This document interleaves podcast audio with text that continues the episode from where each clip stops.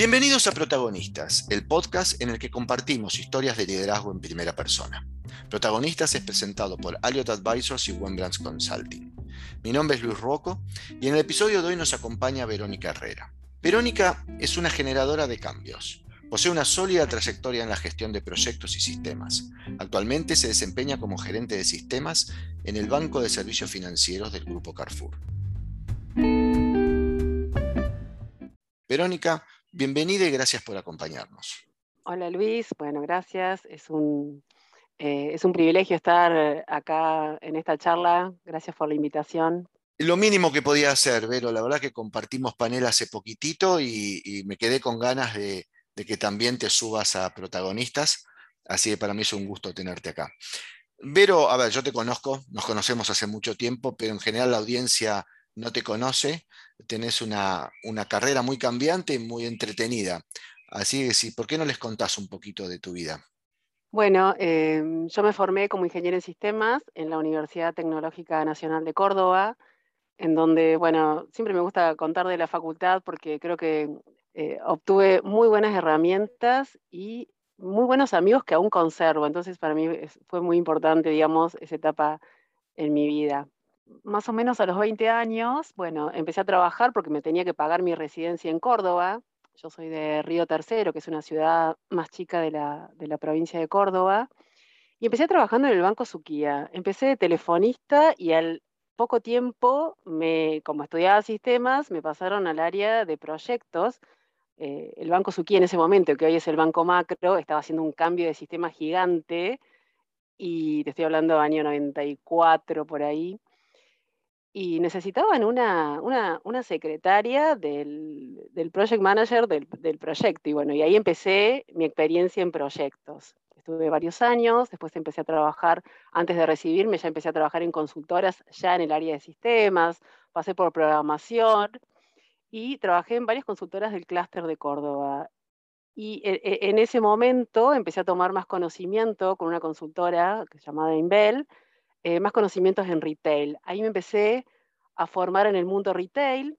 Trabajé en Uruguay, para Disco Uruguay, para, trabajé en Venezuela, donde abrimos de cero una, un hard discount día a día, se llama, en Venezuela.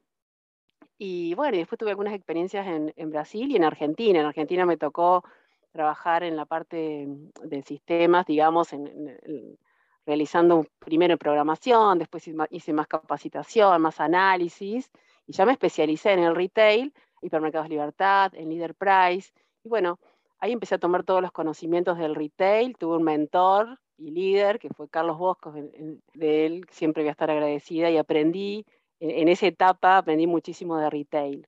Después me surgió una oportunidad de Accenture, me contrató para trabajar en Carrefour. Carrefour había decidido cambiar el modelo de stock, de distribución y logística en el mundo. Había comprado un, sistema mm, eh, global para todos los, los Carrefour del mundo y me contrató Accenture para trabajar unos meses acá y, e implementar en Colombia. Bueno, ese proyecto a los dos años se cayó. Yo ya estaba instalada acá en Buenos Aires y me empezó a gustar Buenos Aires. Entonces, bueno, eh, eh, continué trabajando Em, a través de Accenture con Carrefour. Bueno, después, de, después de, ese, tiempo en Carrefour, tuve una experiencia en el gobierno de la ciudad, Luis, que ahí es donde nos conocimos, por el 2009 más o menos. Y luego Carrefour directamente me convocó para trabajar en, sobre todo en gestión de proyectos. Eh, en ese momento tuve como varios años trabajando en proyectos de implementaciones SAP ahora, los últimos años, ya estoy como gerente de sistemas del Banco de Servicios Financieros, que es una de las unidades de negocio del grupo Carrefour.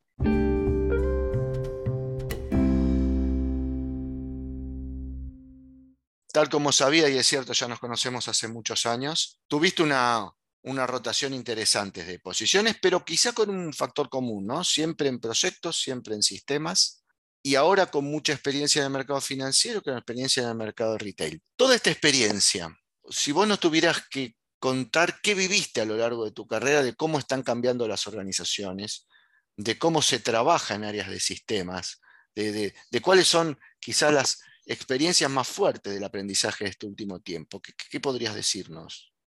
Tenemos una variable muy importante o un condimento muy importante que tuvimos estos dos últimos años, que es la pandemia, ¿no?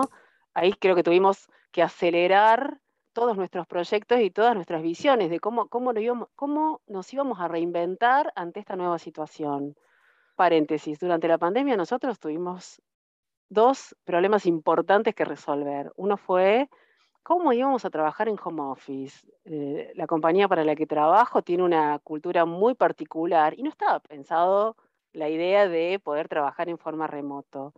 Eso lo hicimos, lo hicimos y nos hizo replantear formas de trabajo más comunicados, herramientas más colaborativas, eh, la idea de que todos estuviéramos online y estuviéramos comunicados para demostrar y, marcar precedente de que la metodología home office eh, en, esta, en esta compañía iba a funcionar sí o sí. Y funcionó, ¿no? Tenemos, tuvimos los mejores resultados, implementamos los proyectos más complejos que no nos imaginamos implementar, así que bueno, la verdad ese problema fue resuelto en forma exitosa. Y el otro, el otro, el otro problema que teníamos que resolver es cómo íbamos a seguir manteniendo nuestro negocio financiero. Y acá creo que está bueno contar que nuestro plan estratégico en realidad ya estaba planteado años antes y, nuestro plan de ir a, hacer eh, una compañía más digital. Lo que sucedió en la pandemia fue que lo aceleramos. Para eso tuvimos que eh, reforzar nuestros recursos, reforzar nuestros equipos y buscar sinergias, buscar partners, proveedores, alianzas para poder eh, acelerar esos proyectos.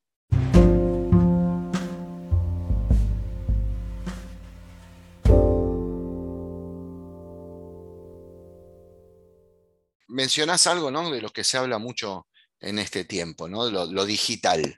Y sí me consta que eh, Carrefour es una de las empresas de retail que más ha invertido en este último tiempo. El otro día me contabas algunos números de una inversión muy fuerte que ha hecho en, pasar a ser una empresa más digital, si bien no es una empresa nativa digital.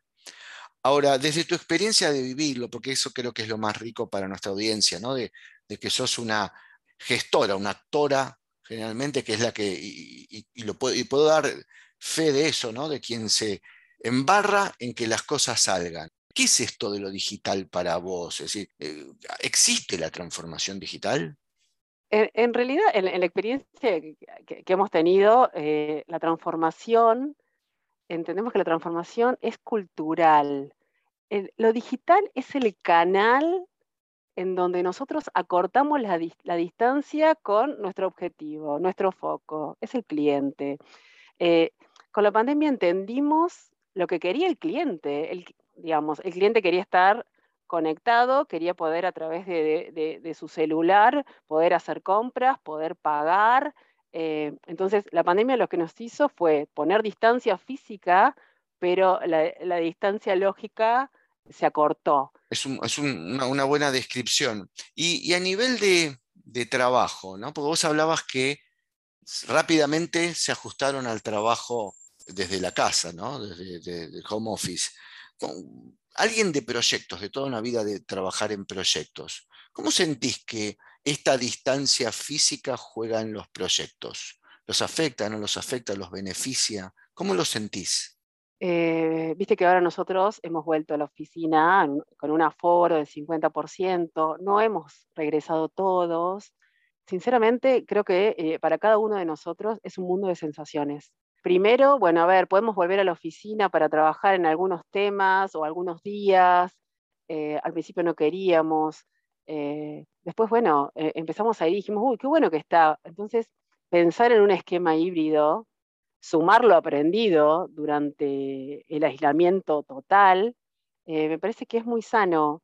Creo que nosotros hemos demostrado que sin vernos podemos llevar adelante proyectos muy críticos, muy complejos, pero que está bueno poder vernos la cara, está bueno, está bueno cada tanto reunirnos y conversar y acortar esa distancia física que hace que, hace que lo, emocional y, esas relaciones laborales se alimenten desde, desde otro lado. Y volviendo a tu pregunta, Luis, cómo se pueden realizar proyectos en forma remota, sí, totalmente sí. Vos sabés que a mí, si bien hace mucho que trabajo en el mundo de sistemas, a mí lo que, lo que más me apasiona es realizar proyectos, saber que, saber que hay un objetivo, pero para que esos proyectos tengan, una, tengan un resultado exitoso, hay que organizarlos, hay que saber cuál es eh, el, objetivo del proyecto, hay que armar equipos, hay que buscar sinergias con todas las áreas, las áreas técnicas, las áreas de infraestructura, las factories, los proveedores externos, el negocio, el usuario. Hacer, digamos, una sinergia con el usuario es clave. Y después está el tema también de, hoy está muy, de moda eh, las metodologías ágiles. Ahí personalmente opino que tenemos que buscar la metodología que mejor se adapte a nuestra realidad. Y si podemos sacar un poco de la metodología estructurada y un poco de la metodología ágil, como venimos haciendo, em, y, y, se adecua lo mejor a nuestros proyectos, bueno, vamos a obtener el mejor resultado. Sí, totalmente de acuerdo, ¿no? Creo que cuando vos hablas de nuestra realidad también hablas mucho de la cultura de cada compañía, los desafíos de cada proyecto, el equipo de trabajo que tenés, ¿no? Por supuesto. Y, ya que hablaste, hablaste de algo que para mí es muy crítico hoy, hoy día en las áreas de sistemas. Vos hablaste de factories, hablaste de terceros. Hoy, hoy las áreas de sistemas uno se encuentra con un mix en muchas compañías de jugadores internos, jugadores externos, servicios prestados por un externo. ¿Cómo es gestionar proyectos con tantos actores que reportan además a, distintas empresas? Bueno, sí, es, así, es tal cual lo, describís. Para mí, eh, y dada la experiencia, ¿no? Siempre estoy hablando de la experiencia, ya que son varios años de diferentes proyectos que hemos tenido, que hemos llevado a cabo. Pero me parece que eh, el mejor consejo para, que esto funcione es pensarlo como una unidad. La realidad, Luis, es que somos todos personas. Yo creo que eh, a nosotros el resultado es positivo cuando cada integrante de, los equipos, sean externos, sean subcontratados, sean internos, tenga claro cuál es su especialización, cuál es su perfil, el rol que tiene en, el equipo y las responsabilidades asignadas. Siempre, siempre hago hincapié en la comunicación. La comunicación eh, es clave. La comunicación es una obligación y un derecho, digamos, trabajar en eh, equipos comunicados. A veces cuando contratamos a, recursos nuevos, eh, internos o externos, nosotros siempre le decimos, cualquier duda tenés que preguntar acá preguntar está bien. Prefiero que perder o prefiero invertir, digamos, en, inducción, en capacitación, en explicación y no tener que después estar corriendo con problemas, con incidentes. Eh, me parece que la comunicación en, esta formación de equipos híbridos es vital. Estoy de acuerdo. Y además de formar los equipos híbridos y comunicarlos, después hay que liderarlos. Entonces me voy a meter en un tema del que me gusta hablar mucho, ¿no? Y es, ¿qué es liderar? ¿no? Y quizás contarnos desde tu visión de qué es un líder que consigue resultados. Eh, ¿Qué es un líder que consigue que se cumplan las fechas, que se cumpla el presupuesto y que el usuario, vos llamaste el negocio, esté contento? ¿Cómo, cómo, cómo es ese líder? Bueno, yo creo, creo que la mejor palabra para, para, para esta respuesta me parece que es trabajar desde la humanización en las personas. Me parece que es clave para liderar equipos. Y, eso es uno, de, ese es, uno de los factores para que el equipo sea sostenible. Luis, eh, sabes que el mercado de sistemas hace años que tiene una altísima rotación y ahora, con la situación económica de Argentina, eh, nuestros recursos cotizan en bolsa. Entonces, si, digamos, el objetivo que tenemos, o sea, tenemos, tenemos un desafío muy, muy alto, muy un desafío muy grande para, para retener a nuestros equipos.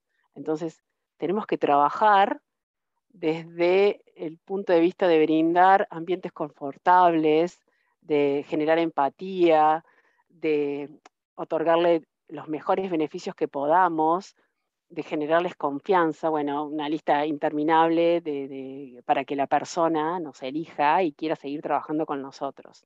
Pero siempre desde el lado, siempre pensando en la, en humanización, ¿no? Eh, eh, a veces, y esto viene de la mano también de hoy, dada la realidad, cómo, cómo motivamos a los equipos. Y esta es una situación que, te juro que lo juntamos, nos juntamos con, con mis pares y con mi jefe y le digo, ¿cómo retenemos los equipos? para mí, digamos, hay dos ejes, eh, y esto lo tengo bastante claro, hay dos ejes, uno que no lo puedo manejar demasiado, que es el económico y todos los beneficios que alrededor de lo económico podamos brindar, y otro es el humano.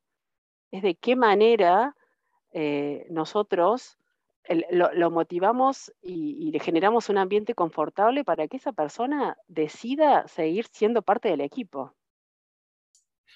Sí, estoy de acuerdo. Eh, estoy de acuerdo en el diagnóstico a nosotros nos toca mucho tiempo buscar también recursos y el momento es, bastante crítico, sobre todo en áreas de sistemas y sobre todo en, los, en el expertise que habitualmente contratas vos.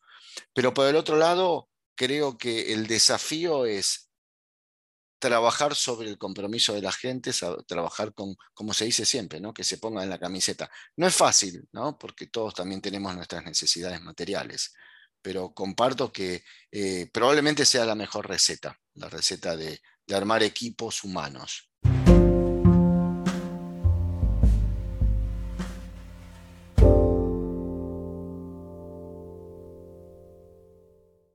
Y yo creo que ser líder se aprende y se aprende mucho de otros líderes. Vos hace un rato mencionabas a un líder que te formó. ¿Qué sentís que han hecho tus líderes, ¿no? a quienes eh, te han formado, con quienes has trabajado en la Verónica de hoy?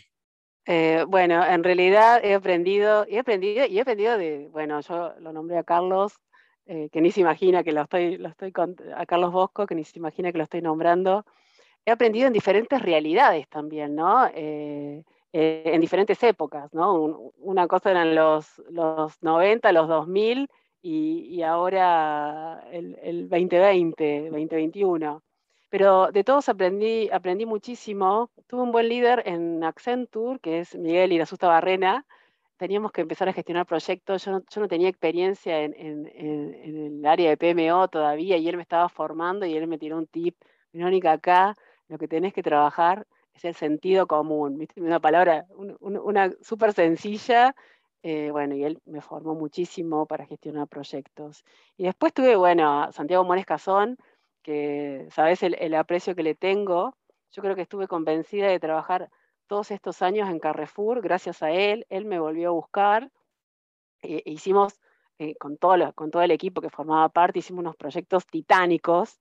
Y de él aprendí mucho, aprendí su templanza, aprendí su, a veces cuando estábamos en, en medio de un caos, el, punto justo para, que tiene un líder, ¿no? Para decir, míralo de este lado, esta es la visión, fíjate, pensalo de esta manera.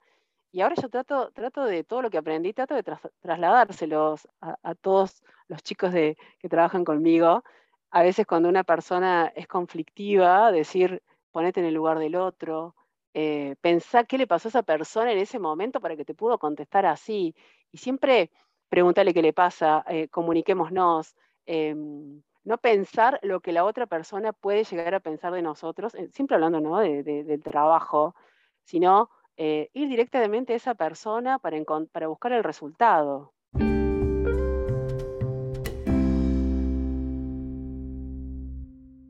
Bien, pero bueno, miramos para atrás, miramos qué te trajo hasta acá. ¿Cómo, cómo te imaginas el futuro? ¿Cómo, cómo imaginas tu rol en el futuro? ¿Cómo imaginas tus equipos en el futuro? Ay, Luis, creo que, que acá te voy a defraudar porque realmente no lo sé. Me haces acordar cuando te hacen los exámenes de ingreso a los psicotécnicos que te preguntan, ¿cómo te imaginas de acá cinco años? yo siempre quise responderles, me imagino en una playa en la Polinesia. Se me viene, se me viene eh, a la cabeza que creo que si bien ahora está todo lo que es, bueno, la transformación cultural, la transformación digital, implementaciones más rápidos, implementaciones más ágiles, yo no siento que de hace, de hace 30 años atrás o 20 años atrás esto haya cambiado tanto. ¿Estamos siendo más veloces? Estamos siendo más veloces. yo creo que vamos a seguir reinventándonos continuamente y vamos a, y vamos a seguir realizando, por lo menos yo que me apasionan, eh, nuevos proyectos. Y eso creo que es lo que, lo, que más, lo que más nos gusta, lo que más nos apasiona. Claramente no me defraudas porque no hubiera imaginado una respuesta distinta de seguir cambiando, ¿no? Porque finalmente es a lo que te dedicas, ¿no? A cambiar y a cambiar las cosas. Eh, Vero, muchísimas gracias. Un, placer, como siempre, haber conversado con vos y será hasta cualquier otra oportunidad. Bueno, Luis, muchísimas gracias. ¿eh? Espero que, sume algún concepto para quien, quien tenga ganas de realizar proyectos. Bueno, y muchas gracias a todos por acompañarnos en este nuevo intercambio de ideas. Los invitamos a que nos sigan en nuestro sitio web www.protagonistas.live o se suscriban al podcast en Apple Podcasts o Spotify. Este podcast es patrocinado por Wembrands Consulting y Elliott Advisors y es producido por Malu Ceballos. Los esperamos en nuestro próximo episodio para seguir compartiendo historias de liderazgo en primera persona.